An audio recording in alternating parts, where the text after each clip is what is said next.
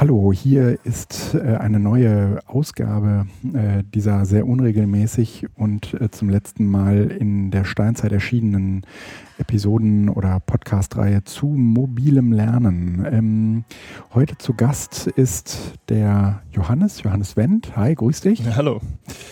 Ähm, wir, ich habe mich mit Johannes heute getroffen, weil ähm, er eine relativ interessante Bachelorarbeit geschrieben hat, die ich äh, ähm, als Zweitgutachter mit betreuen durfte. Und ähm, nach dem Durchlesen dieser Arbeit war mir klar, da müssen wir uns auf jeden Fall nochmal in einem Podcast zu treffen. Ja.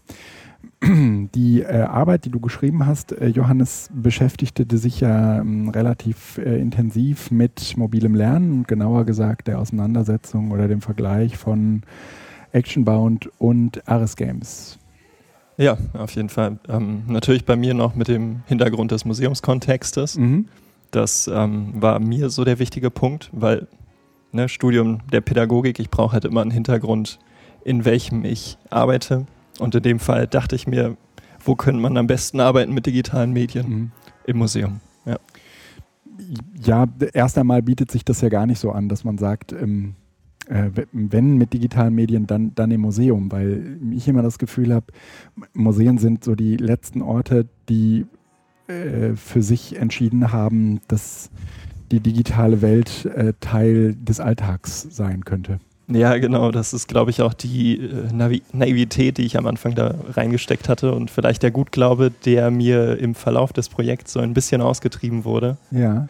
Äh, die Anfangsidee war natürlich zu sagen, Mensch, ähm, im Museum gibt es das so gar nicht. Zumindest mir ist das nicht Aha. in dem Rahmen bekannt.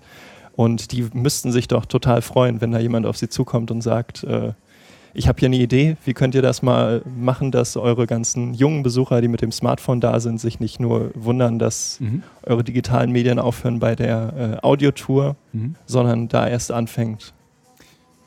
Du, du hattest also äh, äh, vor ähm, nicht nur eine Arbeit zu schreiben, sondern auch äh, das von, also das einer Institution sozusagen äh, zu spendieren, ihnen so, sie sozusagen dabei zu unterstützen, eine mobile Lernroute für die zu entwickeln, oder? Genau, ursprünglich war die Idee, sich an eine Gedenkstätte zu wenden, weil wir da eigentlich diesen Aspekt haben, dass wir eine große offene Fläche haben. Vielleicht mhm. später dazu dann mehr, warum mhm, genau. die offene Fläche.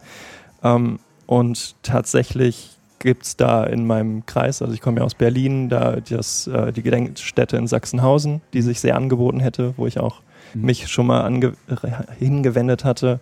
Und ähm, dann allerdings auch so größere offene Städten wie die, ähm, die Zeche Karl, nee, mhm. Zeche Karl hier in, in wie heißt die? Zeche Zollverein. Zeche so, ich bringe die mal durcheinander, ja, weil die eine ist bei ja. mir, die andere Zeche Zollverein ist hier im Ruhrgebiet, ne? Genau die auch sehr groß ist, die großen mhm. Flächen, die ganzen alten Guckereien und mhm. Schornsteine und da hätte man bestimmt auch was machen können. Mhm.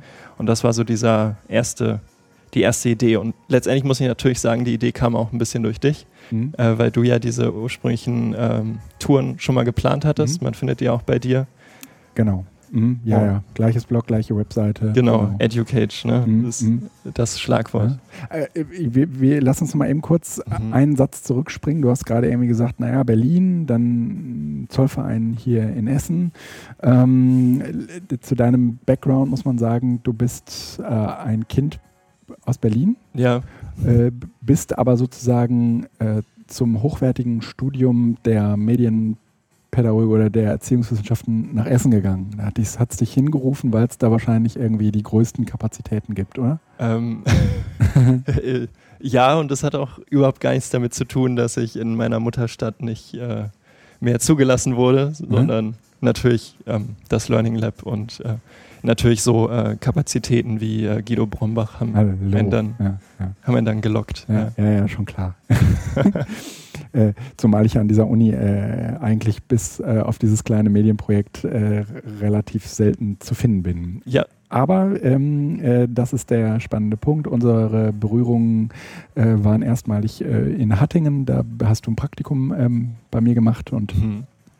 ähm, hattest auf dem EduCamp 2014 auch mit einer Kollegin zusammen eine sehr, sehr beeindruckende, ähm, ja, multidimensionale Schnitzeljacht äh, organisiert, auch mit Actionbound äh, genau. damals, ne? Mhm. Ja. ähm, mit vielen äh, äh, Lerneffekten, die wir dabei hatten. Mhm. Also ich erinnere mich daran, dass wir das noch Last Minute die letzten Stationen aufgebaut hatten und ihr wart da an der Bühne schon ein bisschen mhm. am Schwitzen.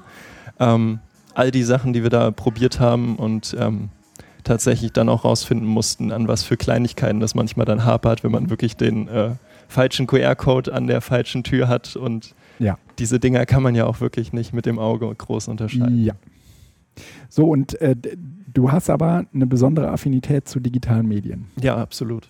Was ja in dem ganzen erziehungswissenschaftlichen Kontext sehr, sehr selten ist. Also ich meine, die Leute kann man ja wirklich irgendwie mit der Stecknadel im Heuhaufen, äh, also als Stecknadel im Heuhaufen suchen du bist einer dieser, dieser wenigen, die sich nicht nur dafür interessieren, sondern ähm, auch eine relativ umfassende, äh, relativ umfassendes Wissen und auch Kompetenzen in dem Bereich ähm, ja mitbringen, das so weit über das hinausgeht, was man so sagen würde, er kann Facebook bedienen und ähm, äh, für ihn ist äh, WhatsApp nicht fremd. Ja, äh, ja, ja ich, man, man, hört es nicht, ich werde gerade rot. Äh, ja, ohne jetzt angeben zu wollen, aber klar, mit einem Computer ist für mich so ein ja, ich hatte keine Geschwister, das ist sozusagen mein großer Bruder gewesen, mit dem ich aufgewachsen bin. Mhm. Und dann hat man so das eine oder andere probiert. Mein Vater hat mich da sehr gut angeleitet. So mhm. eher die Mentalität Trial and Error. Also ähm, ich habe es eher probiert und äh, die Leute um mich herum sind meistens eher so, dass sie sagen, oh Gott, jetzt hast du es kaputt gemacht. Mhm. Und das ist eigentlich der Moment, wo es dann anfängt, mir Spaß zu machen, wenn man dann äh,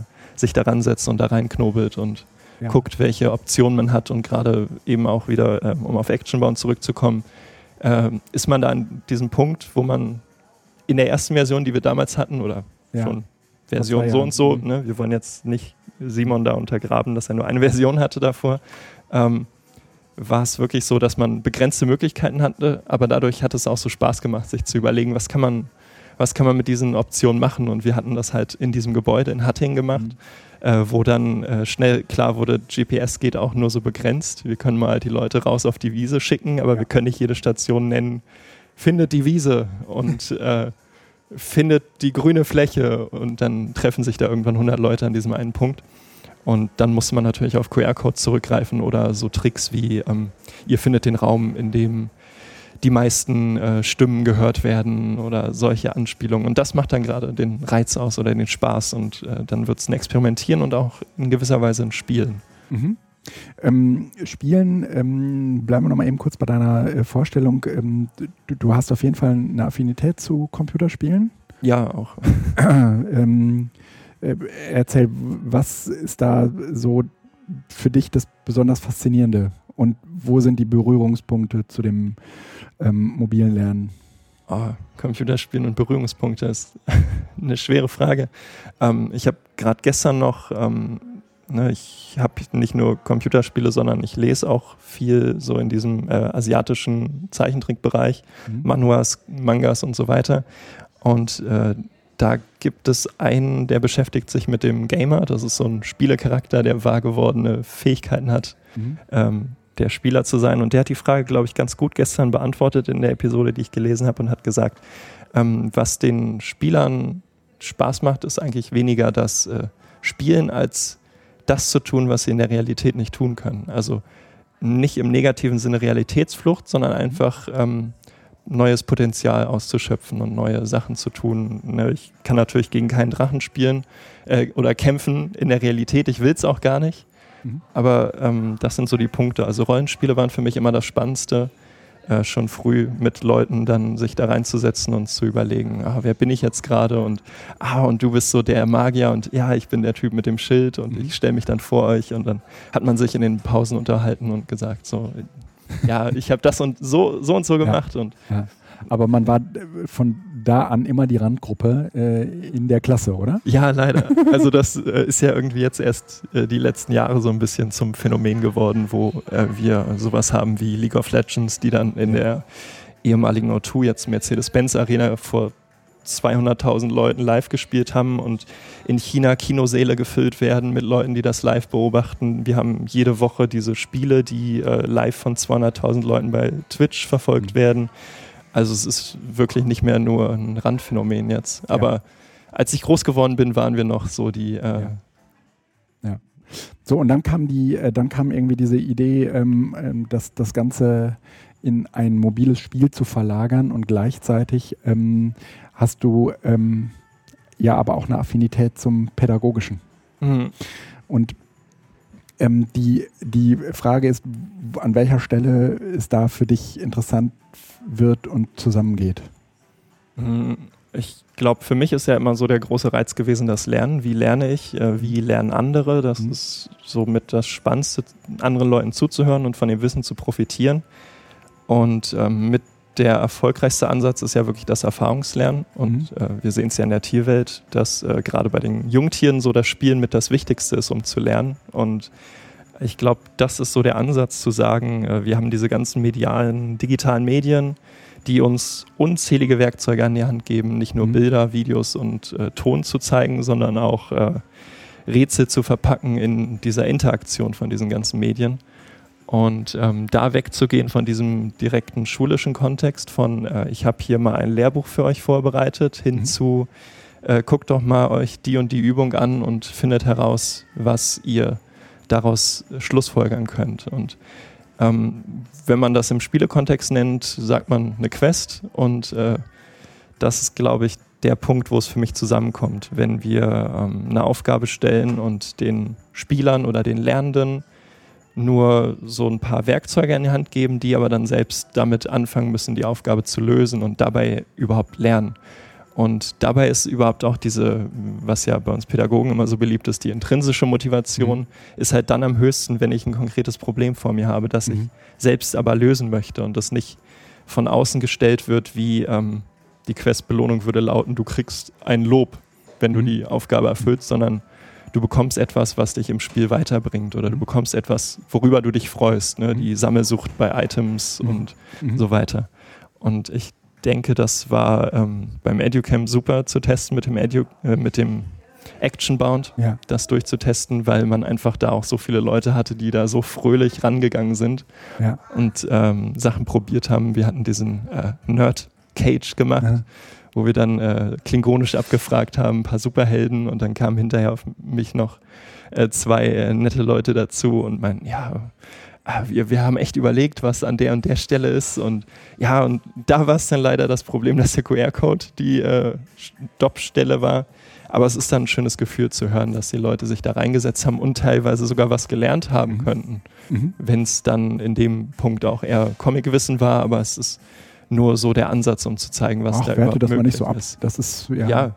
Ähm, wie, wie immer im Leben äh, eine, eine Frage der Zusammenhänge und der persönlichen, äh, des persönlichen Wichtignehmens, was, was äh, äh, ob Comics dann letztendlich ähm, etwas ist, was einen im Leben weiterbringt oder nicht, hängt sehr stark davon ab, was, welche Rolle Comics in meinem Leben spielen. Ja. ja. Ähm, okay, also du bist äh, so der Gamification. Ähm, oh ja, das ist eigentlich das Fan, Stichwort, oder? was ich nennen ja. müsste. Ja. Ähm, Gamification als, als Begriff ist ja nicht nur positiv konnotiert, mhm. er hat ja häufig auch irgendwie was so von Zuckerbrot und Peitsche. So hier, hier hast du das, hier hast du das, das kleine Spielchen, aber ähm, im Hintergrund wartet sozusagen eine kleine eine Lernportion auf dich, ja. Und äh, wir, wir verpacken sozusagen etwas Unangenehmes, ähm, damit du nicht merkst, dass du äh, so, also so ein bisschen auch gegen den Willen und so, so ein bisschen irgendwie Marketing fürs Lernen ja, wobei ne, Gamification ist da ein guter Punkt. Ich gucke da immer zu, was es so gerade Neues gibt und die meisten News, die man tatsächlich findet, sind immer so, ähm, Marketingfirma X hat festgestellt, dass die äh, Verkaufszahlen um x Prozent steigen, wenn wir Quests einführen. Mhm. Und äh, Marketingfirma Y hat festgestellt, dass ein Level-System super ist, um Kunden zu binden. Mhm. Und das ist allerdings so Gamification auf der ersten Ebene, finde ich, weil mhm. ähm, die großen Spiele sind ja nicht darüber entstanden, dass wir Leuten ein Level abgeben, sondern dass die Leute eine Geschichte vorfinden, die sie erleben können. Mhm. Und die ja, Level eine Lebenswelt. Ja, ja eine also, Lebenswelt, ne? genau. Ne? Also World of Warcraft zum Beispiel ist doch irgendwie äh, für, für, die, für, die, für die meisten jetzt weniger irgendwie das, das geile Leveling-System, sondern irgendwie die, die äh, komplexe, also eine ne, ne, ne, ne Welt mit einer Komplexität, ähm, dass ich sie nicht äh, sofort durchschaue. Ne? Ja, wir, wir sehen das so im aktuellen Beispiel, die äh, Blizzard gerade durchgeführt hat und mhm. die Privatserver runtergenommen hat und ähm, Es gibt eine große Petition jetzt um den Vanilla-Server, also so nennt man das, wenn die erste Spieleversion ohne die ganzen Updates wieder zum Laufen gebracht werden soll. Und das sind so Bemühungen, man könnte ja annehmen, wenn den Leuten das Leveln wichtig ist, brauchen mhm. sie die ganzen Updates, damit sie mhm. bis 105 hochleveln können. Mhm. Aber es geht ihnen tatsächlich darum, die Version bis Level 60 zu spielen, weil das ja. so das authentischste Spielgefühl war, was sie hatten. Ja. Und das so die Nostalgie ein bisschen auslebt und diese Geschichte nochmal viel genauer ist. Also ja. was die Leute dann machen, ist anzufangen, Rollen zu spielen, es gibt ein Gasthaus für die Leute, die WoW kennen, in Elvin. Das ist so die Menschenstartstadt. Mhm. Und da gibt es auf den ganzen Rollenspielservern eine großartige Szene, die sich da abspielt. Also man fängt eigentlich an, den Charakter zu erstellen, läuft in dieses Gasthaus und dann ist man zufrieden, weil dann trifft man da Leute, man trifft den Barkeeper, der den mhm. äh, wirklichen Barkeeper da abgelöst hat und mhm. hört dann äh, Geschichten von wagemutigen Rittern, die gegen Feuerdämonen gekämpft haben. Mhm. Und das ist bei Weitem spannender und länger fesselnd als für die meisten das eigentliche Leveln. Mhm. Na und ähm, ähm ich glaube so ein bisschen, dass ähm, das soziale Element ist überhaupt nicht zu unterschätzen. Also ich meine, das ist das, was die Leute am Ende bei der Stange hält, dass sie sich schon auch klar machen, am anderen Ende des, äh, dieses Charakters steht wieder ein anderer Mensch, der sich ähnlich viel Mühe gegeben hat äh, wie ich, jemand anders zu sein. Und ähm, ich, ich, selbst bin ja begeisterter Clash of Clans Spieler. Mhm. Ähm, das mache ich jetzt auch schon irgendwie seit drei, vier Jahren und ähm, ich weiß erstens, dass es in der Community total verpönt ist, zu, zu äh, cheaten oder irgendwo, ähm, sagen wir mal, auf nicht legalem Wege zu leveln. Mhm. Und äh, dass es relativ verpönt ist, ähm, sich Levels zu kaufen, was man natürlich tun kann. Aber mhm. ähm, da, das passiert relativ selten. Also zumindest so jetzt in der Community, in der ich da unterwegs bin. Umgekehrt würde ich sagen, ähm, ich habe viele Spiele aufgehört zu spielen, ähm, in denen das soziale Element nicht so stark war.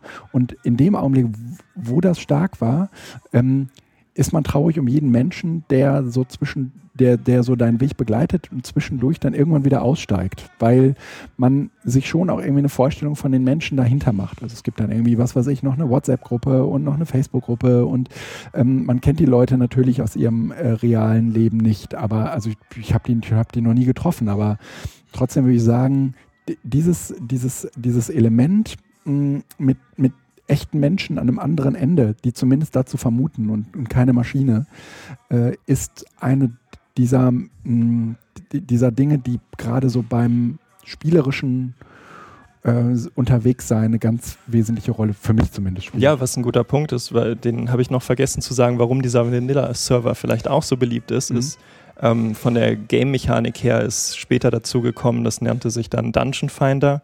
Es ist halt ein Spielelement, sich mit fünf Leuten zusammenzufinden zu einer Gruppe und dann in sogenannte Dungeons zu gehen und mhm. da äh, stärkere Gegner zu bekämpfen. Mhm. Und das geschah in der früheren Version so, dass es sogenannte Sammelsteine gab, an denen man sich äh, hingestellt hat und gewartet hat, bis andere Leute vorbeikamen. Mhm oder teilweise in den äh, Welten-Channel geschrieben hat, ich stehe hier gerade am Sammelstein, mhm. wenn noch ein zweiter kommt, können wir euch beschwören und dann lasst uns eine Gruppe aufmachen. Und so ist man ins Gespräch gekommen und später gab es dieses Feature, das nannte sich dann Dungeon Finder. Man äh, hat so eine Interface-Fenster geöffnet, hat draufgeklickt, ich bin die und die Rolle, ich suche für Dungeon, musste nicht mal mehr den Dungeon auswählen, klickte dann drauf und dann hat das Spiel einen gematcht und man ist mit fünf Leuten in den Dungeon teleportiert ja. worden, ist durchgerannt und ähm, das Maximum war dann so ein High oder ein GG, also gut gespielt am Ende des äh, Dungeons und dann hat man sich nie wieder gesehen. Und mhm. anders war aber diese äh, Zusammenkunft, teilweise an diesem Stein mehrere Minuten, fast Stunden zu sitzen und zu warten, hat dazu geführt, dass man sich wirklich unterhalten hat und äh, Leute gefragt hat oder im Channel rumgefragt hat, wer möchte noch mitspielen und plötzlich meldet sich einer, ja, ich total gerne, aber ich bin eigentlich schon Maximallevel, aber komm, ich komme mit, ich helfe euch und ja, danke. Und dann hat man angefangen, sich zu unterhalten und so kam viel mehr Interaktion dazwischen. Ich glaube, das fehlt vielen. Das ist halt so eine Bewegung, die sich bei den Spielern in diesem Casual Gaming äußert ein bisschen. Mhm. Ähm, und auch ein bisschen in dem Mainstream, den man da hat. Also die Bemühungen, ein Spiel zu liefern, wo die Leute schnell einsteigen, schnell aussteigen. So ähm, Play and Forget, könnte man ja. sagen. Wir schweifen so ein bisschen ab, ja. aber das ist mir jetzt gerade noch mal ein bisschen wichtig. Ähm, die ähm, Bundessucht Bildungsbeauftragte mhm. hat ähm, ihren Bericht letzte Woche irgendwann veröffentlicht. Ja. Und äh, Jung und Naiv äh, hat die Pressekonferenz äh, mit kommentiert und äh, da ging so ein Video rum, stellt sie diesen Bericht vor und ähm, dann fragte, also da ging es vor allen Dingen dann auch um Computerspielesucht mhm. ähm, und um Internetsucht im Allgemeinen natürlich. Und äh, dann fragte Junge Naiv, ja, was, was, was, äh, welche Spiele machen jetzt genau süchtig? Und wie erkennt man denn jetzt, dass jemand spielesüchtig ist? Naja, ja. die fangen dann an, die hören dann auf, sich zu waschen, nehmen nicht mehr so am Leben teil und so weiter, ja. Ähm, und dann habe ich das äh, irgendwie zu Hause mal ganz Außenstehenden gezeigt, die jetzt vielleicht auch nicht unbedingt so drüber dachen würden. Und die haben gesagt, ja, ist doch, ist doch klar. Ich meine, die, die Gefahr ist doch tatsächlich da. Und ähm, ähm, die, solche Leute gibt es halt, ja. Aber wenn, mhm. wenn, wenn wir beide jetzt über solche, äh, über solche Aussagen na, länger nachdenken, steht ja vor allen Dingen viel, viel schneller im Vordergrund zu sagen, naja gut, aber das trifft ja unheimlich viele Menschen. Ja, also ich, ähm, mhm. jung und naiv sage ja, was ist denn jetzt, die, besonders gewertet sind wahrscheinlich die ganzen, die ähm, den Computer am Arbeitsplatz nutzen müssen. Nein, das ist natürlich nicht so, ne? sondern ähm, wir reden jetzt nur um äh, Internetnutzung in der, in der Freizeit und so, also wenn ich das freiwillig mache und mhm. im Prinzip wurde dieser ganze, dieser ganze Suchtbegriff natürlich ad absurdum gef äh, geführt und äh, trotzdem bleibt für mich noch so ein bisschen immer im Vordergrund, dass ähm, Gamification in der, und Pädagogik, also dass das Spiele und, mhm. und, Pädagogik schon allein durch solche Suchtberichterstattungen äh, immer äh, ins Hintertreffen geraten oder immer mit so einem gewissen Schmuddel ähm, Etikett versehen werden, weil, weil man ja in so einer Lernsituation niemanden ähm, ja, in so eine Abhängigkeit führen möchte. Wir würden das alle gerne sehen, wenn unsere Kinder ja. mehr lesen würden und wenn jemand von, in dem Augenblick, wo jemand von Lesesucht spricht, ja, mhm. ähm, würden auch alle sehr betroffen auf, die, auf, den, auf den Boden gucken, weil das natürlich ähm, ein durchaus positiv konnotiertes Medium ähm, total in, in Misskredit äh, bringt. Ja? ja. Aber ähm, trotzdem würde ich schon äh, behaupten, äh, immer dann, wenn Lernen und und, und Computerspiele oder Lernen und Computer in, in ein und demselben äh, Raum äh, zu beobachten sind, dass das in der Regel immer schlecht ausgeht. Ja, man hat es in der Regel immer mit, ähm, mit Konnotationen zu tun, wo sofort jemand, äh, jemand anders, also andere Pädagogen kommen und sagen, ja, aber wenn die das, ne, wenn die das jetzt nur mhm. machen würden, mhm. ja, das Gleiche beobachtet man ja, ähm, ja, im Bereich äh, Universität auch, ja, also Leute, die eigentlich zu nichts anderem mehr kommen, außer zum Lernen, ja, also mhm. weil es für nichts anderes eigentlich mehr Zeit gibt, weil die Studienzeiten so eng geworden sind und sowas alles, würde auch niemand irgendwie sagen, hier, wir haben es ähm, da mit einer sehr gefährlichen Entwicklung zu tun, sondern alle würden sagen, ja, das ist sehr, sehr gewünscht. Gut, also Gamification ist auf jeden Fall der Ansatz, vor dessen Hintergrund wir äh, jetzt äh, uns mal so ein bisschen näher mit deiner äh, Bachelorarbeit ähm, okay. be äh, ja. befassen wollen. Sag doch mal, welchen, äh, welchen Titel hat diese äh, Bachelorarbeit nochmal? Ja, den beeindruckenden Titel hatte sie und der war die digitalen Lehrpfade im Museumskontext, ein Vergleich von Actionbound und Aris Games. Ja. Okay. Und ähm, Gut, du hast, äh, also jetzt kommen wir nochmal darauf zurück, weil das ganz am Anfang ja schon mal angedeutet hast, Kontakt zu äh, Museums, zu, zu, Museen gesucht, mhm. denen du im Prinzip deine Bachelorarbeit an, angedeihen kannst. Ja. Und wenn ich das richtig mitbekommen habe, haben die alle gesagt, oh nee, das passt uns gerade gar nicht. Ne? Äh, ja, waren so unterschiedliche Kanons, die da zurückkamen. Ähm, angefangen von dem klassischen, ah, das ist ja aber eine interessante Idee. Mhm. Äh, was ist denn eigentlich dieses Android und iOS, von dem immer alle reden? Das waren so die aber ersten ja. Reaktionen, die kamen. Ähm, was auch so der häufigste Hintergrund war, war sowas wie, ja, die Idee ist tatsächlich sehr spannend, aber wir haben bei uns keinen, der dazu dir helfen könnte und mhm. traust du dir denn das zu und mhm. Ähm, wie ist denn das mit den Rechten und mhm. äh, gerade bei Gedenkstätten war das größte Problem, was mir tatsächlich am Anfang nicht klar war, die rechte Lage. Ne, sobald wir ein Bild nehmen von einem mhm. Ausstellungsstück, was nicht dem Museum gehört, haben wir ein Problem mit dem Rechteinhaber. Ja. Ähm, das ja. war die größte Sorge tatsächlich von den Gedenkstätten, ja. die ich äh, ja. mitbekommen habe. Das macht auch ähm, historische Aufarbeitung äh, in Zukunft immer schwieriger, ja, weil halt einfach ein Großteil der Rechte, das ist mir bei meiner ähm, App Tod an der Mauer eben auch immer wieder vor die Füße ge gefallen, äh, weil ein Großteil der historischen Dokumente, da haben wir halt einfach nicht die Rechte dran. Mhm. ja. Ähm, da war das eine Problem lag drin. Das andere war wirklich eben, wie schon erwähnt, die ähm, technische Kompetenz, also dass sich mhm. da niemand getraut hat, ähm, zuständig zu sein oder sich da mhm. zuständig zu führen. Und das häufigste war dann, was mir auch äh, Bekannte, die im Museumsbetrieb arbeiten, gesagt haben, ist so eine gewisse Trägheit, die da leider ähm, stattfindet, mhm. was Veränderungen angeht. Also ähm, so die Sache, ähm, ah, ja, das könnte man mit dem Smartphone machen, das ist ja auch interessant. Aber digitale Medien, wir haben doch, wir haben doch unsere Audioguides, die sind doch recht beliebt und äh, die haben doch alle Museen. Mhm. Und das war so irgendwie der Punkt, wo man den Eindruck hatte, so es wollte sich niemand so richtig hervorwagen und dieses Risiko mal einzugehen. Vor allen Dingen, wenn man da als Student auf sie zukommt. Das wirkte wahrscheinlich noch ein bisschen äh, mhm unprofessioneller, als wenn man jetzt irgendwie gesagt hätte, hier, ich bin äh, Bildungsreferent, habe zehn ah. Jahre Erfahrung und möchte dieses Projekt machen und ich weiß auch, wie man äh, forscht. Und ich Was hätten schon, Sie verlieren können?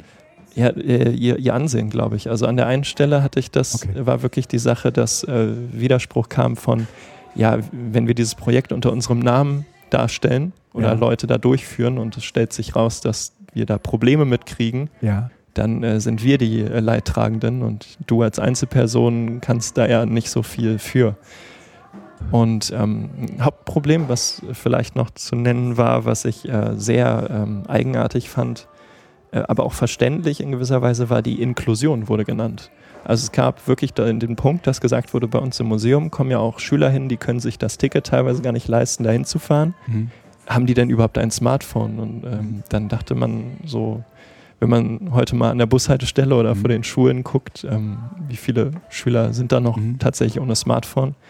Ähm, und dann gibt es ja Studien sogar dazu, die sagen, ähm, diese Kurse sind gerade dann gut, wenn sich äh, Studenten oder Schüler eben ein Gerät teilen und gemeinsam mhm. darauf gucken. Jetzt hätten die das ja überhaupt nicht veröffentlichen müssen. Die hätten ja am Ende dieser Bachelorarbeit noch nicht mal sagen müssen, ja, ähm, das, das hat irgendwas mit uns zu tun, mhm. sondern sie, hätten das auch einfach geflissentlich unter den Tisch fallen lassen. Was, was würdest du sagen, gibt, gibt es irgendetwas, was man Leuten raten würde, die in deiner Situation sind? Mit einer anderen Organisation da zusammen zu machen? Ähm, zuerst einmal nicht den Fehler zu machen und sich nicht wenigstens ein halbes Jahr Zeit zu nehmen davor. Okay. Ähm, die meisten Anlaufstellen sagen wirklich, wir würden so ein Projekt betreuen, aber ähm, guck mal in unseren Terminkalender, der nächste kompetente Mitarbeiter hat Zeit in sechs Monaten. Oh Mann. Äh, stell uns bitte einen Forschungsantrag, wir gucken den durch, dann ja. äh, wird darüber beraten und dann geben wir dir zurück, ob wir dich betreuen können. Das dauert ja. aber im Schnitt auch nochmal so ein bis zwei Monate. Okay. Ähm, und ich stand halt am Ende des äh, äh, Semesters davor, die Arbeit endlich abgeben zu wollen und ja. nicht noch ein halbes Jahr zu warten, dass man die eventuell schreiben darf. Ja. Ähm, das ist, glaube ich, der wichtigste Punkt, sich Zeit zu nehmen mhm. dafür. Mhm. Und äh, der andere wichtige Punkt ist ähm, zu sagen, nö, ich kann das, ich, ich mache das. Ne? Guckt zu und lernt von mir, ich äh, bin kompetent, ich übernehme das komplett und äh, was auch immer ihr an Problemen habt, mhm. wendet euch an mich, aber ich kriege das schon hin. Ja. Weil äh, die meisten wirkten dann mehr so, äh, ja, wir wissen halt nicht, ob wir das können, aber wenn uns jemanden sagen würde, das ist gar kein Problem, dann ja. würden wir uns darauf vielleicht sogar einlassen. Ja. Was zum Schluss sogar eine Rückmeldung war, die kam so, ja, äh, ich, ich wäre jetzt bereit dafür, mhm. das mit dir durchzugehen, aber du müsstest die Verantwortung übernehmen und äh, gleichzeitig ähm, könnten wir dir aber auch nicht helfen. Mhm. Also es war dann mehr so das Gefühl, ja, wenn das Projekt gut ist, dann nehmen wir das natürlich gerne mit. Ja, Aber wir können dir weder helfen noch äh, dich dabei unterstützen. Du ähm, hast dich dann aber für einen ganz anderen Weg entschieden, ja. sondern äh, das mache ich jetzt gar nicht mehr mit, mit Museen, sondern ich mache das für mich und teste Systeme.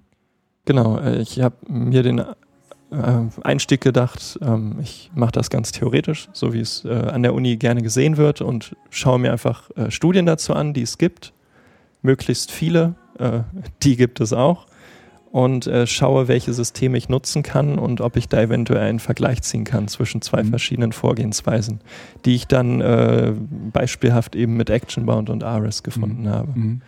Ja. Ähm. Und du hast dich dann, ähm, sagen wir mal, in die, in die Arbeit gestürzt und hast vor allen Dingen erstmal angefangen, so ein bisschen theoretisch aufzuarbeiten. Du hast relativ viel über deine über, über Lerntheorien geschrieben mhm. ähm, und du hast etwas über das äh, Trace-Modell geschrieben. Ja, genau. Das, das äh, ähm, interessiert mich jetzt nochmal besonders, in mhm. welchem Zusammenhang, ähm, also was ist erstmal das Trace-Modell und in welchem Zusammenhang stand das dann äh, mit deinen weiteren Überlegungen für die, für die mobile Lernroute, mhm. Bildungsroute? Also äh, vorweg zu sagen, mit der spannendste Text, den ich da gefunden habe, war von PhD Dr. Kevin Walker. Mhm. Der hat dazu eine ausführliche Arbeit geschrieben, die auch recht aktuell war. Ähm, und der hat sich ein äh, Vorbild genommen in der Activity Theory und dem Contextual Model. Das sind äh, zwei, also die Activity Theory baut halt auf der Idee auf, dass wir, ähm, dass jedes Objekt in uns äh, eine Motivation wirkt, mit der zu interagieren. Und mhm. äh, wenn wir jetzt sagen, ah, jedes, jedes kann, Objekt selbst, selbst, selbst ein Stein hat quasi möglicherweise den Reiz auf uns, ihn aufzuheben und mhm. dadurch äh, festzustellen, äh, dass, wenn wir ihn loslassen, er auf den Boden fällt und wir dadurch mhm. tatsächlich lernen, dass es sowas wie Schwerkraft gibt oder irgendetwas, was den Stein wieder an den Boden zurückzieht. Mhm. Ähm, und das kann man wahnsinnig ausführen, das habe ich auch in der Arbeit gemacht. Ähm, ist jetzt aber weniger der Punkt. Der nächste Schritt war dann zu sagen, es gibt dieses Contextual Model, das war von Hawkins und noch jemanden äh, entwickelt und hat gesagt, wir haben verschiedene Sphären, in denen sich äh, ein Mensch oder ein Individuum bewegt. Und die erste Sphäre ist halt die persönliche Sphäre, was dann eben Anknüpfungspunkt an die Activity Theory ist. So, ähm, ich habe Motivation, mit denen ich irgendwo hingehe. Also Beispiel, ich bin ein Schulkind und ähm, ich gehe in das Museum, weil wir haben heute Wandertag und äh, sehe es mir an. So, mein persönlicher ähm, Raum, meine Sphäre ist sozusagen, ich bin Schulkind, sechs Jahre alt, mache, habe heute Wandertag und ich finde Tiger cool und äh, gehe da jetzt hin und gucke mir im Naturkundemuseum besonders den Tiger an, weil der ist toll und äh, dazu habe ich Geschichten gelesen. So, das ist so der erste Punkt, mit dem ich äh, dahin gehe. Dann haben wir die zweite Sphäre, das ist die soziale Sphäre. Ähm, die entsteht immer dann, wenn sich zwei Individuen berühren. Also ich äh, bin da als Kind mit meinen anderen Schulkinderfreunden und äh, wir gucken uns zusammen den Tiger an und äh, der Kevin findet den Tiger aber nicht so toll wie ich, aber ist egal. Ich weiß, Tiger sind am coolsten und äh, die Lilly mag äh, die Schmetterlinge da hinten, weil die schön sind. Und ähm, gleichzeitig sind da aber auch Erwachsene und unsere Lehrerin steht da hinten. Und das ist also alles, was ich so wahrnehme in äh, meinem sozialen Punkt in der Interaktion. Das sind aber auch das, was wir im pädagogischen halt Milieus nennen, die sich da widerspiegeln. Also, Oder in, der, äh, in den Lerntheorien den Konstruktivismus. Genau, ja. Ähm, und schließlich hätten wir dann die dritte Sphäre, das ist die physische äh, Sphäre, die dann tatsächlich all das repräsentiert, was um uns rum ist. Also die Ausstellung, die mhm. Objekte an sich, ähm, wie sind die Lichtverhältnisse, da kann man ins Detail gehen, wie man möchte. Also all das, was auf mich tatsächlich wirkt, was ich sehe, was eben nicht äh, menschlich, also als Individuum da auftritt. Nicht bewusst oder unbewusst irgendwie beeinflusst. Genau. Ja, ja. und jetzt hat sich Kevin Walker gesagt, ja, okay, ähm, dieses Contextual Model beschreibt halt die Interaktion mit einem Gegenstand. Mhm. Hm, also wenn diese äh, Person in den physischen Raum eintritt und ein Objekt berührt, dann Activity Theory, die interagiert mit dem Objekt, hat halt Motivation. Mhm. Ähm, und jetzt hat er gesagt, aber im Museum gibt es ja nicht nur ein Objekt. Und für mich war es halt interessant, bei so einem Lernpfad, der hört ja nicht auf nach der ersten Station, ja. sondern äh, es gibt da viele Stationen. Und die überlagern sich. Und die überlagern ja. sich, genau. Und jetzt hat sich äh, der Kevin Walker gedacht, was passiert nun, wenn ich ähm, mehrere Stationen habe und hat einfach gesagt, ich, äh, ich bewege mich als dieses, dieses Individuum mit meinen drei Sphären um mich herum und interagiere mit einem Objekt nach dem anderen. Und wir haben mhm. quasi so einen Pfad, den wir bewegen. Gleichzeitig nehme ich aber auch Sachen mit. Also mhm. ich war gerade an der und der Station, habe gesehen, der Tiger ist so und so. Und jetzt laufe ich zum Löwen und sehe, boah, der ist ja gar nicht so groß, wie ich dachte. Das ist so angsteinflößend. Der Tiger war ja größer.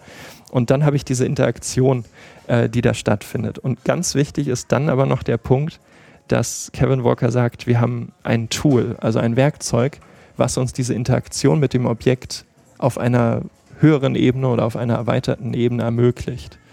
Das bedeutet in dem Fall bei mir das Smartphone, was mhm. Actionbound dann quasi darstellt oder auch Aris, mit dem ich Informationen zugreifen kann, die das Objekt an sich nicht hat. Da steht also dieser Tiger mhm. und ich sehe halt, wie bunt der ist, welche Farben der hat, mhm. wie groß der ist. Und ähm, dann sagt aber dieses Tool in der Interaktion mit mir, der Tiger wiegt so und so viel Kilo, er, ist, äh, er lebt dort und dort und er ist in einem, er ist ein Einzelgänger, er ist hauptsächlich nachtaktiv und das sind alles so Informationen, die dann quasi auf so einer zweiten übergeordneten Ebene zugänglich gemacht werden durch dieses Tool, durch dieses Werkzeug. Mhm. Ähm, da gibt es dieses schöne abstrakte Bild, das hat Kevin Walker auch mal benutzt, zu sagen, ähm, am Anfang hatten wir Häuser und die wurden zu klein und dann haben wir eine zweite Etage gebaut, aber wie kommen wir da hin?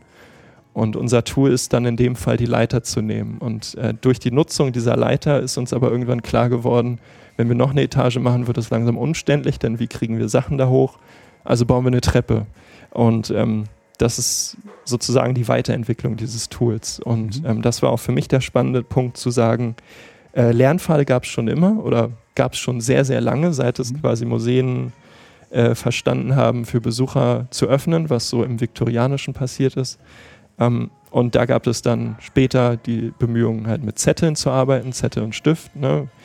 Äh, findet alle Raubtiere oder alle Raubkatzen und tragt die ein, so die typischen Aufgaben. Und jetzt entwickelt sich dieses Tool tatsächlich weiterhin zu, ähm, wir haben hier ein digitales Smartphone und äh, der neueste Schrei äh, war jetzt im Naturkundemuseum, als der äh, Tyrannosaurus da zum Leben erweckt wurde und äh, für die Besucher äh, gebrüllt hat und in dem Raum sich bewegt hat. Ähm, und das sind quasi so die Weiterentwicklungsschritte. Oder was Museen hatten, war halt zu sagen, wir haben diese Plaketten und äh, haben die dann weiterentwickelt zu, äh, wir haben diese Kiosk, also diese digitalen Videostationen, wo dann mhm. der Löwe sich bewegt. Und mhm. das ist quasi immer das Tool, was sich dann weiterentwickelt hat und mir mehr Optionen zugänglich gemacht hat. Ja, ja oder sich weiterentwickelt oder sich, ähm, sagen wir mal, an die, an die Anforderungen der, der Nutzenden angepasst hat. Hm? Mhm. Also, ähm, also QR-Code wäre jetzt erstmal auch statt des Kiosks keine Weiterentwicklung, sondern eher eine, eine Anpassung an das Tool, mit dem man das dann irgendwie ähm, absorbiert, oder nicht? Ja, stimmt. Ähm, da ist vielleicht noch zu sagen, dass ähm, wir nicht nur diese ähm, Weiterentwicklung haben, sondern einfach ähm, diese Entwicklung sich ein bisschen auch abzeichnet, wenn man sich die Lerntheorien ansieht und die Entwicklung des Computers. Also in dem der Computer zunehmend sich weiterentwickelt hat, sind die Möglichkeiten, die wir bekommen haben, ähm, mit dem Objekt zu interagieren oder das mit einem Medium wie einem Computer zu machen, ausgereifter geworden. Ne? Mhm.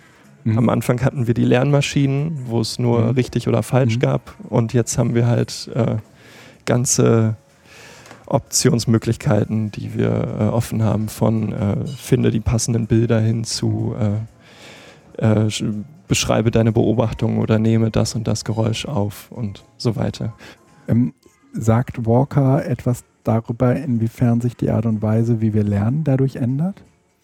Mhm, direkt in diesem Trace-Model nicht, so wie es mir zumindest jetzt noch im Gedächtnis geblieben mhm. ist für ihn war es in erster Linie wichtig, ähm, das ist, glaube ich, auch der Punkt, der hier entscheidend ist, dass es ihm darum ging, die Interaktion beobachten zu können, also beobachtbar zu machen. Denn ähm, es gibt diese unzähligen Studien von digitalen Medien im Museumskontext mhm. und natürlich ist es immer wichtig, das auswerten zu können. Mhm. Und äh, wie wertet man das nun aus? Und dafür gab es ja ursprünglich dieses Contextual Model oder andere Ideen, zu sagen, äh, wir können ja jetzt nicht mehr sagen, die haben äh, alles gelernt, weil mhm. das ist ja gar nicht unser Ziel im Museum mehr, sondern dass sie überhaupt was lernen oder was wahrnehmen, ähm, sondern zu sagen, wir beobachten einfach, inwiefern interagieren die jetzt mit den Objekten. Ja. Okay. Und je mehr sie mit den Objekten interagieren, mhm. desto besser ist es ja eigentlich für uns, weil äh, je mehr man gesehen hat, umso mehr hat man möglicherweise gelernt. Mhm. Und äh, je mehr Möglichkeiten dieses Objekt uns gibt, damit zu interagieren, umso mehr Möglichkeiten gibt es eben mit dem Objekt zu lernen. Mhm. Und äh, das ist, glaube ich, der Hauptpunkt, der äh, für sein Trace-Modell entscheidend war, zu sagen, äh, wir beobachten die Leute immer auf ihrem Weg an den Stationen und nicht nur an den einzelnen Stationen. Also das Trace-Modell war letztendlich erstmal nichts anderes als ein Instrument, mhm. Äh, um ähm, Forschung in dem Bereich ähm, ja, verlässlich und nachprüfbar zu machen. Genau, ja. Also nicht nur zu sagen, wir zeichnen jetzt auf und sagen, die Schüler ähm, reden miteinander, das ist gut, sie lernen. Sondern zu sondern sagen. Aufgrund wessen äh, Tool tun die das? Genau, ja. was haben die da gerade benutzt in dem Tool? Haben die gerade sich den Text angesehen oder guckt sich das Kind am liebsten die Audioaufnahmen an oder so weiter? Und dann zu sagen, mhm. das ist gern genutzt und das wird weniger benutzt. Okay, in, inwiefern spielt das Trace-Modell ähm, für ähm, für deine Analyse eigentlich eine Rolle? Äh, für meine Analyse war es ursprünglich, bei mir ist ja diese Arbeit so in mehreren Schritten entstanden. Mhm. Ich hatte halt erst die Recherchephase und dann hatte ich diese Modelle mir angeguckt, mit denen ich das untersuchen konnte.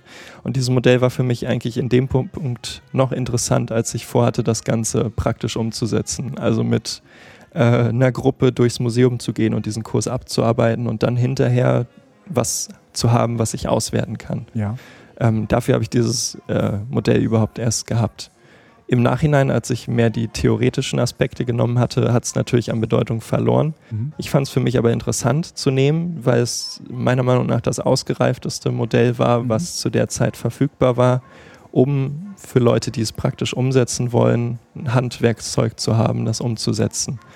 Und dann eben davon auszugehen, was hätte ich denn jetzt gesehen, wenn ich diesen Kurs praktisch hätte umgesetzt, ja. den ich ja jetzt nur theoretisch als Prototyp hatte und ähm, mit Freunden einmal abgelaufen bin und äh, mir dann einmal das Ganze vor Augen zu führen, was kann ich hier eigentlich beobachten, weil sonst war das Ganze immer auf dieser absolut theoretischen Ebene und das ja. war so mein, äh, mein äh, Handgriff, nochmal mir das Ganze praktisch vorstellen zu können.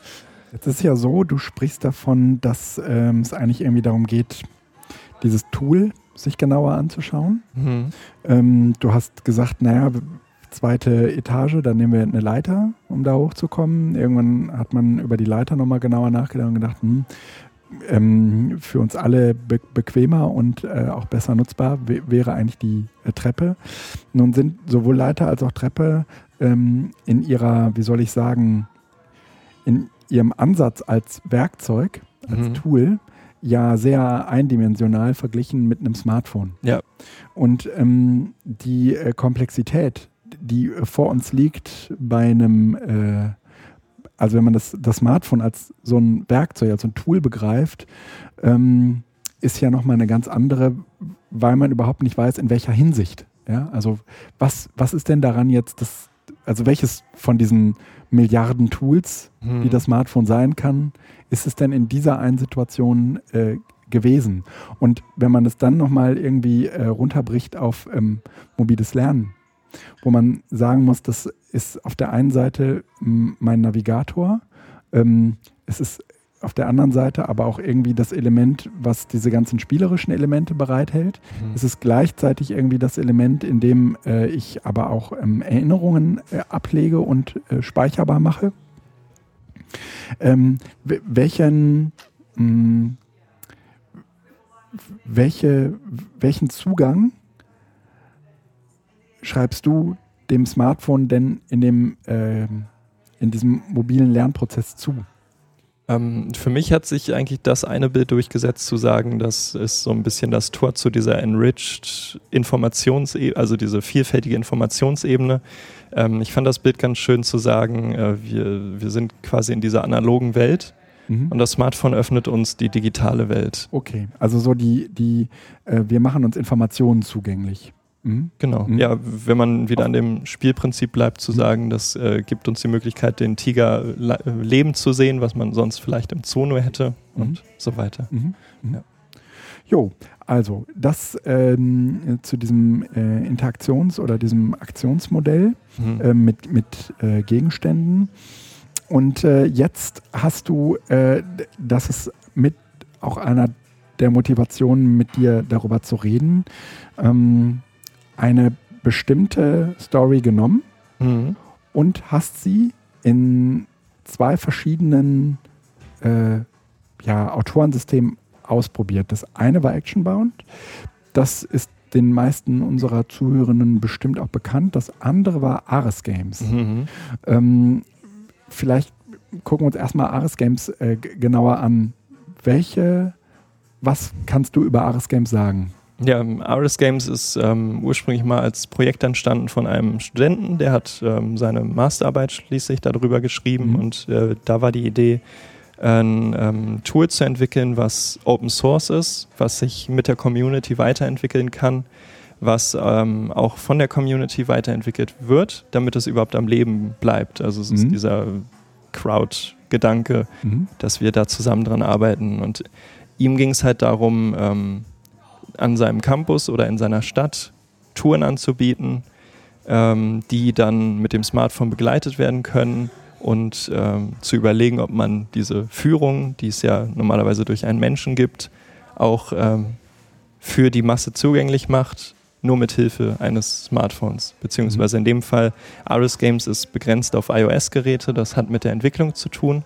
Das ist auch ein Leitgedanke, den er hatte, ähm, zu sagen, ähm, wir entscheiden uns bewusst für eine Plattform, äh, iOS in dem Fall, weil es gibt nur so und so viele Geräte, die neu erscheinen pro Jahr. Mhm. Und dafür die Software anzupassen, dass die immer passt, also wirklich perfekt passt und rund läuft, haben wir uns auf eine Plattform entschieden oder begrenzt und ähm, sind damit aber, fahren damit aber insofern gut, dass alle Leute, die RS nutzen, das ähm, funktionale und passende Ergebnis haben. Also es mhm. ist auch keine Hybrid-App in dem Sinne, es ist wirklich eine native App, die da durchgängig okay. läuft. Ähm, entscheidend ist bei Aris eben der Gedanke, es war zumindest, als ich mit der Bachelorarbeit angefangen habe, so das Tool, was mir ermöglicht hat, keinen linearen Pfad zu gehen, sondern wirklich Stationen innerhalb einer Karte zu haben. Das ist auch das, was Aris so ähm, bewirbt. Also wir programmieren eigentlich nur Punkte auf einer Karte und der ganze Raum, der durch diese Punkte abgegrenzt wird, ist quasi unsere Spielwiese. Und die okay. können wir auf der Karte anlegen, so groß wir wollen, theoretisch. Mhm natürlich äh, im, im äh, Zusammenhang von dem, was für einen einzelnen Menschen äh, ja. erlebbar ist. Und, ähm, Kann man dann überhaupt noch von der Bildungsroute reden? Ja, tatsächlich war das so ein Punkt. Ähm, mein Vergleich war dann eher zu sagen, äh, ich nehme auf der einen Seite die Route, also den linearen Pfad, und ja. auf der anderen Seite nehme ich das Spielfeld, vielleicht äh, mhm. ah, okay. offen mhm. gesagt, also zu sagen, wir haben da Stationen und die können abgelaufen werden, in welcher Reihenfolge auch immer. Mhm. Ähm, bei mir im praktischen Beispiel gab es dann aber eine Hauptfahrt, einen Hauptpfad, also wie, wie so eine Main Story Quest. Und ähm, die konnte man ablaufen. Man konnte aber tatsächlich auch mit anderen Stationen anfangen. Das war ähm, vom Kurs her die Idee, ähm, ist bei dir ein Educate, der Einfluss der Medien auf den Fall der Mauer. Und da gibt es natürlich nicht nur einen Grenzposten, an dem diese Auswirkungen tatsächlich an dem mhm. Abend spürbar waren, sondern mehrere.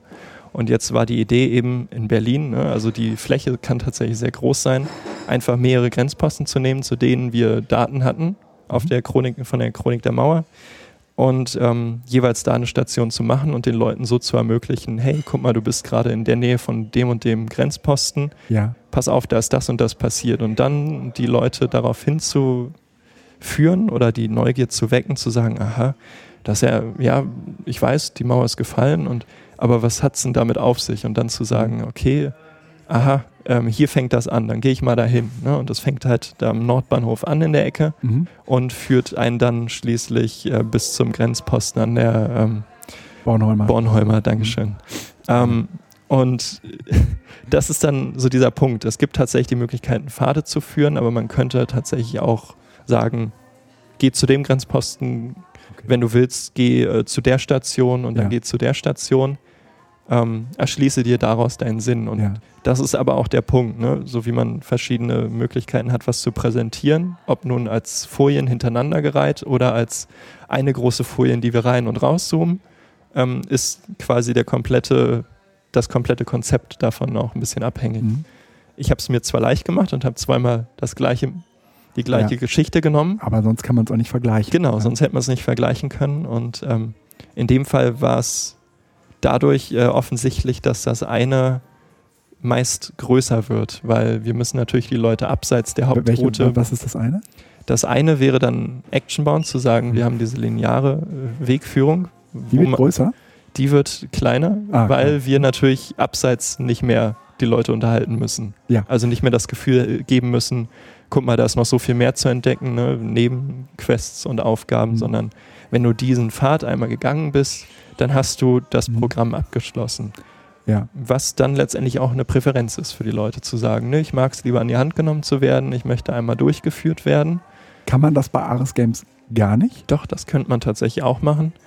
Man muss es bloß ähm, einstellen. Und da haben wir, glaube ich, den prägnantesten Unterschied zwischen Actionbound und Ares Games. Ähm, Actionbound ist deutlich einsteigerfreundlicher als Ares Games, mhm. denn in Ares Games muss man so etwas wie die Station kommt nach der Station als ähm, Szene programmieren. Also tatsächlich okay. in dem Editor einstellen, dass die und die Station ja. erst sichtbar ist, wenn die und die Bedingung erfüllt ist. In Actionbound ja. haben wir halt das Gute, dass wir Stationen nacheinander anreihen können. Ähm, ja, dass das der Default-Zustand ist, ja, genau. dass es von vornherein irgendwie klar ist, von nach A kommt B und da ähm, ich, ich, ich kann nicht nach C springen. Genau, was mich äh, ironischerweise ein bisschen aber auch bestätigt hat in der Entwicklung der Technik war, dass während meiner Bachelorarbeit das große Sommerupdate von Actionbound kam und äh, das neue Feature eingeführt wurde, hey, du musst unsere Routen nicht mehr linear ablaufen, du kannst sie jetzt in freier Reihenfolge laufen. Und ich dachte mir dann mhm. an der Stelle, schön, äh, ich tue jetzt einfach mal so, als wenn es mit Actionbound nur so und so ginge. Ähm, werde aber darauf hinweisen, dass es inzwischen auch möglich ist, nonlinear zu laufen. Was heißt das bei Actionbound, dass die Stationen nicht mehr chronologisch ablauf, abzulaufen sind, dass äh, ich ähnlich wie bei Ares Games einfach eine Karte finde mit allen Punkten oder dass die Stationen in zufälliger Reihenfolge äh, aneinander ge gehangen werden. Also wenn man in aber linear bleiben. Wenn man in den Editor geht, hat man direkt die Option zu sagen, ich möchte diese Fahrtweise wählen oder ich möchte die nonlineare Weise wählen. Und dann habe ich tatsächlich Stationen, die auf der Karte angezeigt würden und ich Oh, wie äh, geil, das kenne ich aber dann, noch nicht. Ja, das, äh, der, das große Sommerupdate kann ich nur mhm. empfehlen. Da gibt es mhm. einige neue Änderungen, die jetzt mhm. eingeführt wurden, ähm, die das Ganze dadurch nochmal so viel äh, abwechslungsreicher machen. Mhm. Ähm, ha, und auch gar nicht dann, unübersichtlich. Also. Haben Sie dann bei Actionbound auch so Dinge eingeführt, wie ähm, man das bei Ares Games kennt, dass man so an diesen Stationen, in welcher Reihenfolge man sie dann noch abläuft, ähm, irgendwelche Gegenstände einsammeln kann? Oder also so, so Art Items, nee, äh, virtuelle Items. Also mein letzter Stand war leider noch nicht. Was ja Aris mhm. ausmacht, ist dieses Notizbuch, wie so eine ja. Art kleines Rucks kleiner Rucksack, den man mit mhm. sich führt, wo man dann Items aufnehmen kann oder ja. auch Währung. Na und äh, Nichtspielercharaktere. Ja, genau. Ähm, darauf vielleicht gleich auch noch. Mhm. Bei Actionbound ist es so, dass man Punkte sammeln kann. Das ist so das große System, von dem man auch Abhängigkeiten machen kann. Ähm, ich will da Simon nichts unterstellen. Vielleicht gibt es schon wieder ein Update, ähm, was jetzt inzwischen Items eingeführt hat. Mein mhm. Stand und mit dem ich gearbeitet habe, war tatsächlich, dass es Items nicht gibt, sondern höchstens okay. äh, im Sinne von denk dir, du hast gerade das und das mhm. aufgenommen. Mhm. Oder äh, wenn du nochmal in den äh, Stationen zurückspringst, siehst du die Bilder oder kannst du dir mhm. nochmal die Videodatei ansehen aber es ist nicht als ähm, separater Menüpunkt. Ähm, in, deinem, in deinem Menü hast du gerade die und die Filmdatei gefunden und die kannst du jederzeit abrufen, was bei Ares dann geht. Nochmal eben hier bei, bei Actionbound. Das heißt aber umgekehrt auch, dass es wahrscheinlich im Moment möglich ist, dass ich jede schon bestehende Route hm. durch den Wegfall dieses Häkchens, macht das mal nicht chronologisch, äh, eben auch in beliebiger Reihenfolge durchspielen könnte, falls das ähm, mein Game Design zulässt. Also bei einer ganz normalen Schnitzeljagd, wo es darum geht, ähm, dass man von A nach B läuft, irgendwelche Rätsel löst, irgendwas tut und nach, nach C läuft und so weiter, wäre es ja durchaus denkbar, dass man sagt, ich muss dafür vorher nicht A oder B gesehen haben, um C zu machen. Ja, genau. Also äh, das ist halt einfach ein Häkchen, was man am Anfang setzt und sagt, mhm. ich möchte, dass dieser Pfad nur in der und der Reihenfolge mhm. oder offen abgelaufen werden kann. Mhm. Ähm, ja. Insofern würde ich schon sagen, ähm, gibt es einen Unterschied zwischen ähm, nicht linear und nicht linear, ähm, weil das nicht lineare Action-Bound hm. ähm, eig eigentlich ähm, mir aber auch nicht die Möglichkeit gibt, Bedingungen festzulegen. Ähm, es wäre ja, also es ist ja bei, bei Ares Games sowas mögliches wie, ähm, okay, du, du, du fängst mit irgendeiner Station an, mhm. aber in Abhängigkeit von diesem Anfang sind alle weiteren Stationen geprägt. Mhm. Also du kannst erst, wenn du 50 Münzen eingesammelt hast, äh, zu der und der Station kommen. Oder erst, wenn du mit dem und dem geredet hast oder das und das Item eingesammelt hast, dann kannst du erst diese und diese Station äh, äh anschauen. Mm, das geht ja mit, mit, mit Actionbound nach wie vor so nicht so, sondern ja. ich habe da nach wie vor nur die Möglichkeit, zu unseres Wissens jetzt, ne, mhm. äh, zu sagen, äh, okay, entweder es ist total alinear oder es ist total linear. Genau. Ähm, ich glaube, die einzige Option war zu sagen, es wird erst ab der und der Entfernung angezeigt, aber das ist ah, dann ah, okay. mhm. tatsächlich, also vom Gefühl her hat man in Ares sehr viel äh, Optionen von Abhängigkeiten. Ne? Also das ist, glaube ich, ja, Abhängigkeiten in dem genau. Sinne, dass wir die und die Szene erst dann darstellen können, wenn gewisse Parameter ja. oder Abhängigkeiten erfüllt sind, ja. was es dann letztendlich so komplex macht, weil wir mhm. können letztendlich die Szene anzeigen, wenn nicht nur immer, wenn die gleiche Bedingung erfüllt ist, sondern wenn eine von zweien oder wenn zwei von mhm. dreien oder wenn mhm. äh, beliebig viele Variablen erfüllt sind. Und das äh, ist dann der Punkt, wo es schwer wird, den Überblick zu behalten. Okay. Man sieht das halt am schönsten, glaube ich, in dem Vergleich, dass in äh, Actionbound alle Stationen untereinander angeordnet sind. Mhm. Wir haben die Stationen, geben deren Titel, füllen da eine Aufgabe ein, Turnier, Frage, äh, mhm. Spiel, Aufnahme. Ähm, und bei äh, Ares haben wir halt, das ist die und die Scene, mhm. beziehungsweise da die enthält die und die Plugs, nennen die sich. Das sind quasi Informationseinheiten, die wir in Szenen einführen können. Die Szene kann aber auch Factories beinhalten, also sogenannte Automaten, die dann äh, in regelmäßigen Abständen irgendwas produzieren, zum Beispiel eben mhm. ein Item produzieren, was immer wieder aufzuheben ist. Und ähm, der große Unterschied ist eben auch, dass wir da quasi ähm, gleichzeitig an dem spielen. Bei Actionbound hat man dieses, man entscheidet sich am Anfang, ob man alleine oder mit einer Gruppe, aber an einem Gerät spielt. Mhm. Und bei Ares hat man halt die Sache, man kann das halt spielen ist egal, ob man da jetzt mit mehreren Leuten an einem Gerät ist, aber es können parallel auch noch andere Leute spielen. Ah. Und dadurch ist eine Interaktivität möglich, die ähm, in Actionbound quasi erst im Auswertungsfenster möglich ist. Ja. Wenn man Leuten die Aufgabe gibt, äh, macht ein Foto oder schreibt ein Gedicht, ja. dann sieht man, dass am Ende des Kurses die und die Gruppe hat das und das ja. Gedicht geschrieben. In äh, Ares kann man es tatsächlich so weit kompetitiv, kompetitiv treiben, dass man sagt, ähm, da ist eine goldene Banane, die erscheint alle 30 Minuten, mhm.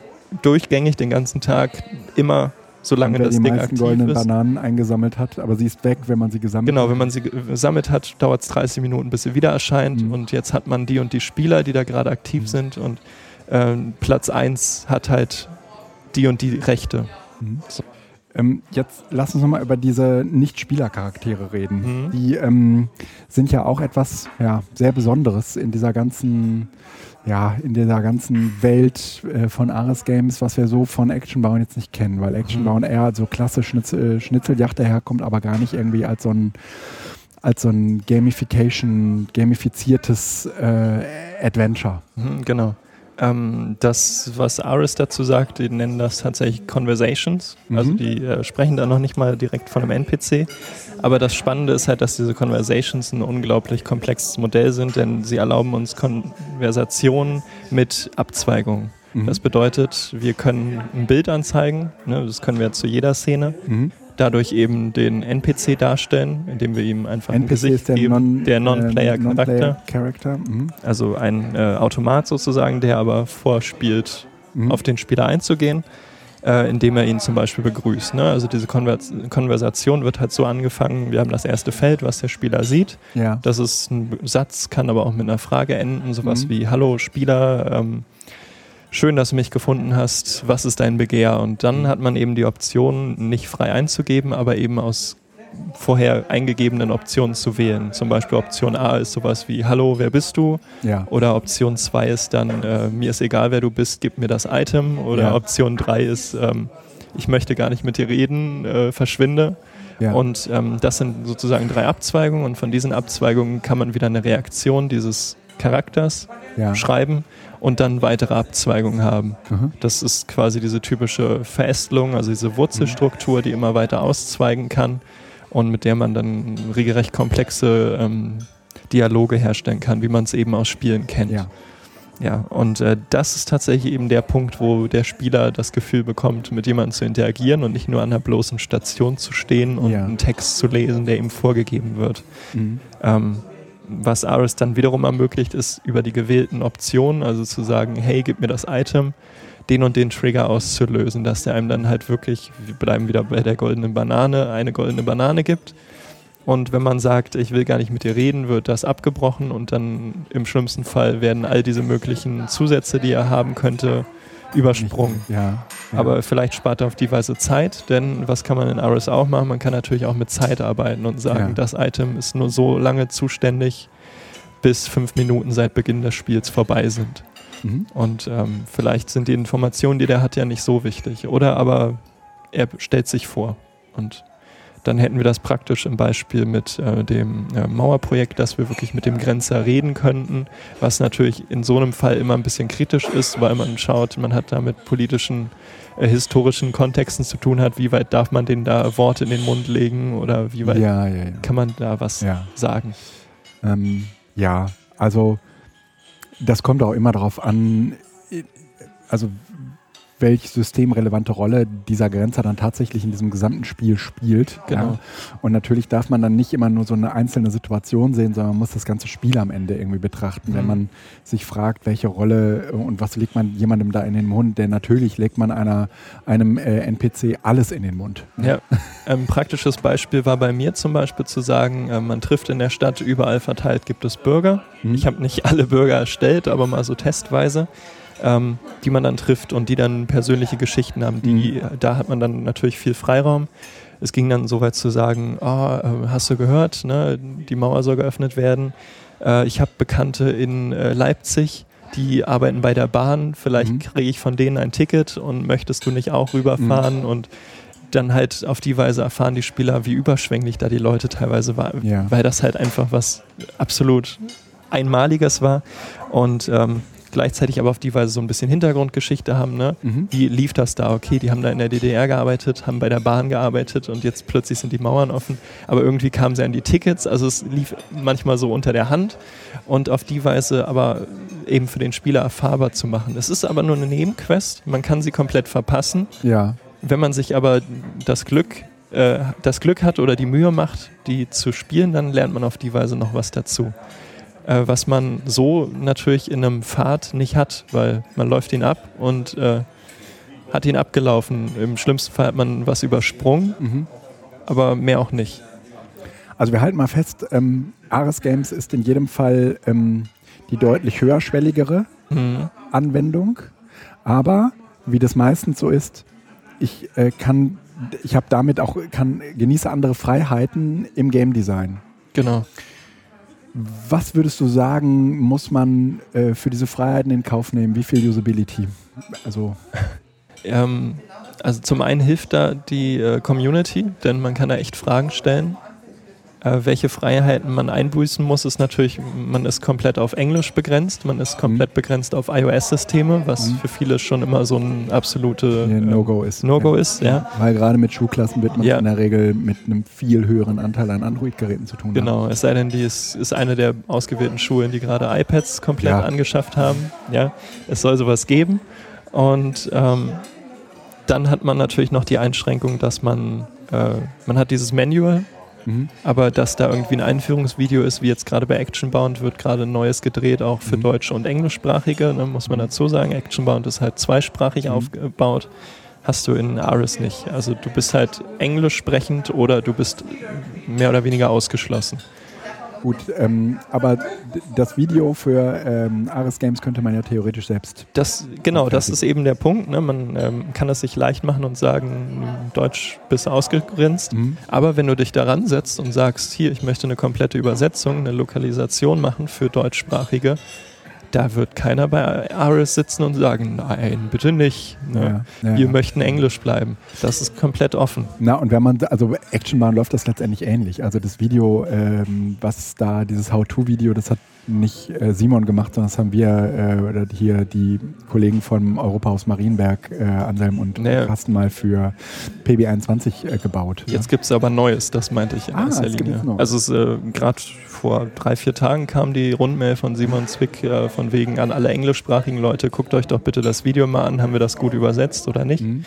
da gibt es jetzt ein neues. Ähm, das sind natürlich also ich will mal so sagen, Simon Zwick und Co., die gehen da sehr pädagogisch ran an das ganze ja. Projekt.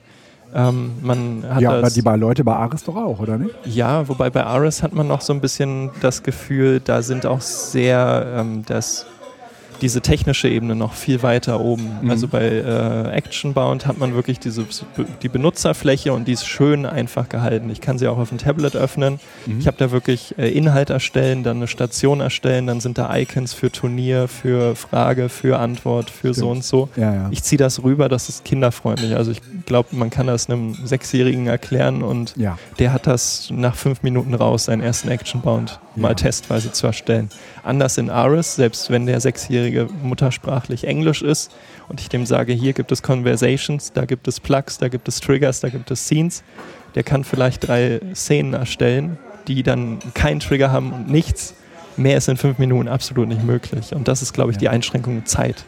Ähm, Du hast selbst damit Erfahrung gemacht, wie leicht Actionbound auch im ja, ja, äh, Seminarkontext einzubauen ist. Ja, wir hatten es doch auf dem Edo-Camp. Äh, genau, in Berlin hatten wir das. Ne? Ja. Äh, das war auch schön. Das war, glaube ich, innerhalb von zwei Stunden ging das da voll los und war schon vorzeigefähig. Und ja, also wir hatten eine halbe Stunde Einführung und danach haben die losgelegt und nach anderthalb Stunden hatten wir fertige Bounds. Genau. Hätte man in Aris jetzt nicht, da würde nee. man sagen, äh, Leute, äh, kann einer von euch JavaScript? Denn das ist auch noch eine Funktion. Man kann die Szenen um Internetinhalte Inhalte erweitern. So. Aber das ist nicht zwingend nötig, oder? Das ist überhaupt nicht zwingend nötig. Das ist allerdings nur noch was, was eben Aris so auszeichnet. Mhm. Dieses, äh, du kannst auch noch das machen. Also mhm. es, es, hört bei Aris nicht so schnell auf mit den äh, Optionen. Okay. Wo man bei Actionbound wiederum sagt, ähm, dadurch, dass du ein bisschen begrenzt bist, wirst du aber prompt kreativer. Ja. Ähm, in Aris sitzt du häufiger dran und denkst so, hm, gibt es dafür schon eine Lösung? Hat einer ein Snippet dafür geschrieben, also ein Code-Schnipsel, ja. mit dem ich arbeiten kann? Gibt es nicht, okay, dann probiere ich erstmal was anderes. Ich habe aber auch die Erfahrung gemacht, dass die äh, GUI auf dem ähm, auf dem Smartphone, also auf dem iOS-Gerät, mhm. wenn man das dann spielt, ja, ähm, deutlich unschicker ist in Ares Games als in Actionbound. Ist ja. Das, hast du, oder hat sich da irgendwas, ist da irgendwas besser geworden oder ist das nach wie vor so? Also die, die neue Version ist schöner geworden. Der Editor ist auf jeden Fall deutlich besser als der, den sie jetzt als Legacy äh, beschreiben. Ähm, tatsächlich ist es aber so das Gefühl, dass sie da keinen haben, der sich mal so an äh, Design-Aspekt daran setzt, was man bei Actionbound das Gefühl hat, dass es voll poliert, ne? das mhm. Ding glänzt, wenn man es mhm. öffnet. Äh, da stimmt eigentlich alles so von dem Zugang und von der Benutzung. Ja. Bei Iris hat man so dieses mehr das Gefühl von, das ist in ständiger Entwicklung. Das ja, ist ähm, so, äh, darum kommt es uns gar nicht drauf an, dass das gerade schön aussieht, aber du hast hier die Funktion. Also es ist so ein bisschen ähm, ja, fertiges Gesamtpaket auf der einen Seite bei ja. Actionbound und Aris Games so, wir haben diesen Methodenkoffer, der ständig um weitere Funktionen erweitert werden kann und man sieht das dann in der Community, wenn man da aktiv ist, so, wir haben neue Icons eingeführt und dann denken, oh cool, neue Icons, und dann guckt sich die an ja, und dann denkst du, oh 2002 WordArt lässt grüßen Scheiße. und ähm, da wird dann teilweise aber trotzdem schon gefeiert, weil das ist dann mhm. so äh, im Vergleich zu den Smileys, die man vorher in den Text eingebaut hat, ähm, schöner. Ähm, es klingt jetzt dramatisch, es ist vielleicht gar nicht mal, das ist aber genau wie bei Wiki-Projekten, äh, wenn sich keiner findet, der sich da die Mühe macht und sagt, hier Design und äh, schöner und das ist so ein Standard. Mhm. Eben auch der Punkt, ne, einigt euch mal, ne, dass da einer hinkommt und sagt, finde ich ästhetisch nicht schön. Ich möchte, dass das Ganze jetzt orange Knöpfe hat und so Icons hat. Und ja. dann sagt aber die Community, äh, nee, das äh, mhm. wollen wir nicht. Und das ist dann auch wieder so ein Hinderungspunkt, ja. den man bei Aris ja. spürt. Wem empfiehlst du was?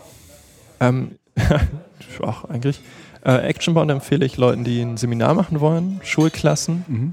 Ähm, Aris empfehle ich dann den Leuten, die sagen, oh, Actionbound kann ich ja jetzt Mhm. Äh, was gibt es denn da mehr zu machen? Ja. Ähm, außerdem Aris zu empfehlen für Seminare, wo man sagt, wir beschäftigen uns nur mit diesem Thema des Educators, mhm. aber nicht nur über zwei Stunden oder einen Tag, sondern wirklich äh, so im Sinne des Bildungsurlaubs. Wir machen mhm. das einmal komplett und decken dann äh, Dinge ab wie Gesprächsführung, ne? Mhm. virtuelle Intelligenz ein bisschen an dem Beispiel zeigen oder ähm, JavaScript-Grundlagen. Also wenn man so ein volles Programm haben möchte, dann Aris definitiv. Okay. Es ist schön. Also zum Experimentieren lädt Aris mehr ein als Actionbound. Ja.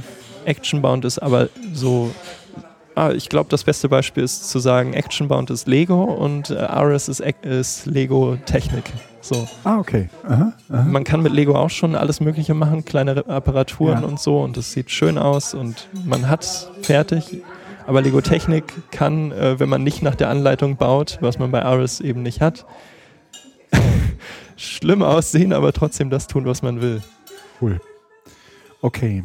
Ja, ähm, hast, hast du noch irgendwie einen Punkt, den ich dich nicht gefragt habe, wo du sagen würdest, na, bei all dem, was wir jetzt zu ähm, Trace, also zu diesem äh, Interaktionsmodell, beziehungsweise zu ähm, Gamification und ähm, ganz zum Schluss zu äh, ähm, Actionbound versus äh, Ares Games gesagt haben, gäbe es irgendetwas, das müsste man auf jeden Fall wissen.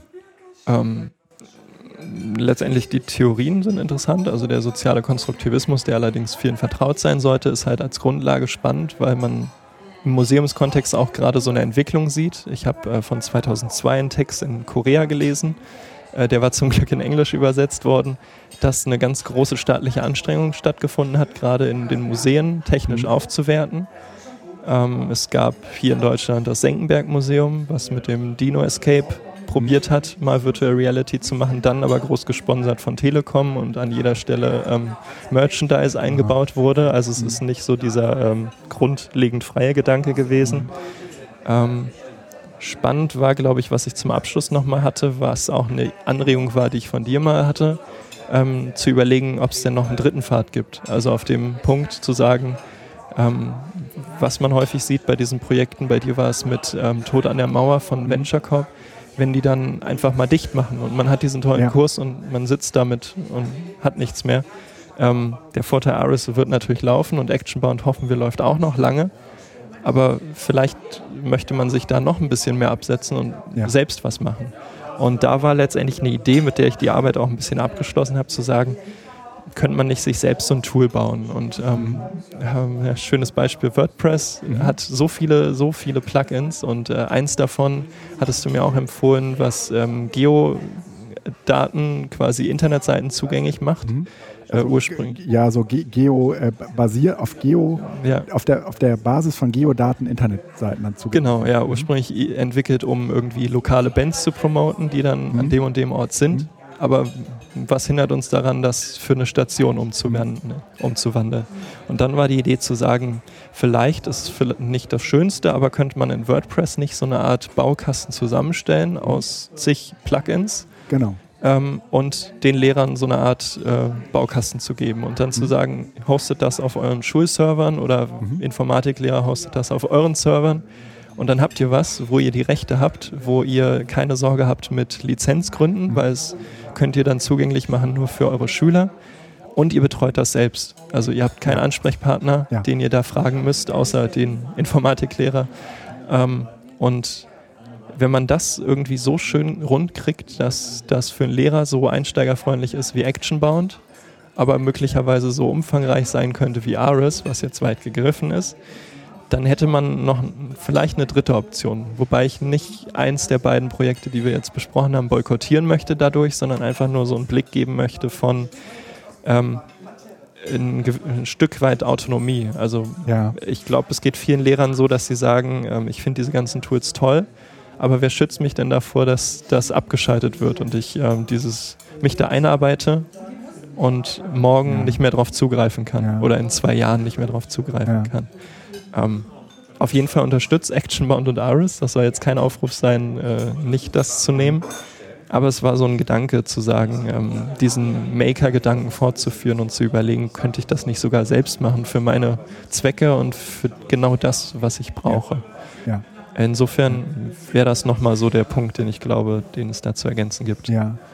Naja, da, da müsste, also da, da wäre ich bei dir. Also ich glaube, es ist was anderes, ob ich weiß, da ist eine äh, agile Community, mhm. aber ähm, ich kann da in ein Forum schreiben und muss darauf warten, dass mir jemand eine Antwort gibt. Oder ich kann sozusagen in IT jemanden anrufen und sagen, mach dir das mal eben schnell. Ja.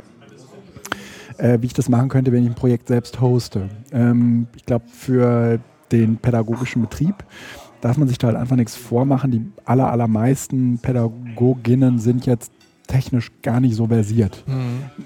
Ähm, das sind nicht die Allrounder, die ähm, in beiden Disziplinen gleichermaßen gut ausgebildet sind, sondern die allermeisten können halt ihr Fach und das Pädagogische gut, aber eben nicht die Technik. Und insofern brauchen die entweder ein Tool wie Actionbound, was halt einfach geht, mhm. was sich einfach erklärt, oder aber die brauchen so ein Tool wie ähm, ähm, was weiß ich, irgend so ein selbst gehostetes Ding, ähm, wo in der Nähe irgendjemand ist, irgendein Scout oder so, den ich anhauen kann, mhm. ähm, kannst du mich dabei unterstützen. Ja. Ähm, ich glaube eh, wenn dieses ganze Digitalisierung in pädagogische Prozesse integrierende funktionieren soll, mhm. dann braucht es am Ende eh so eine Supportstruktur, zumindest am Anfang ähm, die auch äh, diese Leute oder die Menschen, die Pädagoginnen dabei unterstützt, äh, dass sie das umsetzen können. Und dann schreit vieles danach, dass man es auch selbst hostet. Ja. Ähm, vielleicht, um nochmal diesen analogen Vergleich zu ziehen, mhm. ist ja die Sache, ähm, stelle ich das in die Öffentlichkeit, was ich mache, wenn ich es auf Actionbound mhm. zeige oder auf Aris oder versuche ich es in meinem kleinen Klassenzimmer zu zeigen, mhm. so wie eben Kopien schon seit Anbeginn der Zeit weitergereicht ja. werden und wir jetzt plötzlich das Problem haben, dass wir äh, Online-Quellen nicht mehr teilen können, weil dann mhm. ganz schnell Copyright-Probleme entstehen. Ähm, und dann ist dieser Selbsthost-Gedanke vielleicht eine ganz gute Absicherung für den einen oder anderen Lehrer, der immer noch frei sein möchte, aber nicht auf digitale Medien verzichten möchte. Ja. Im Sinne. Ja dann ja. muss man es natürlich erklärt haben. Und dann hat man natürlich ganz schnell wieder den Punkt, ab wann ist es professionalisiert und ab wann entwickelt sich aus unserem kleinen WordPress-Projekt äh, Educage Press oder was auch immer. Ja, ja, ja, ja. ja. Ähm, bleibt auf jeden Fall nochmal eine Recherche, steht uns noch eine Recherche bevor, wo wir mhm. uns mal versuchen zusammenzutragen, welche möglichen Plugins äh, die nötige die nötigen Anforderungen auch vielleicht in Kombination mit wiederum anderen Plugins erfüllen würden, um sowas umzusetzen. Da machen wir uns mal dran. Ja. Okay? Das versprechen wir den Leuten da draußen. Ja, danke, Johannes, ja, äh, für, diese, für diesen Einblick in deine, in deine Arbeit ähm, und viel Erfolg weiterhin. Ja, vielen Dank.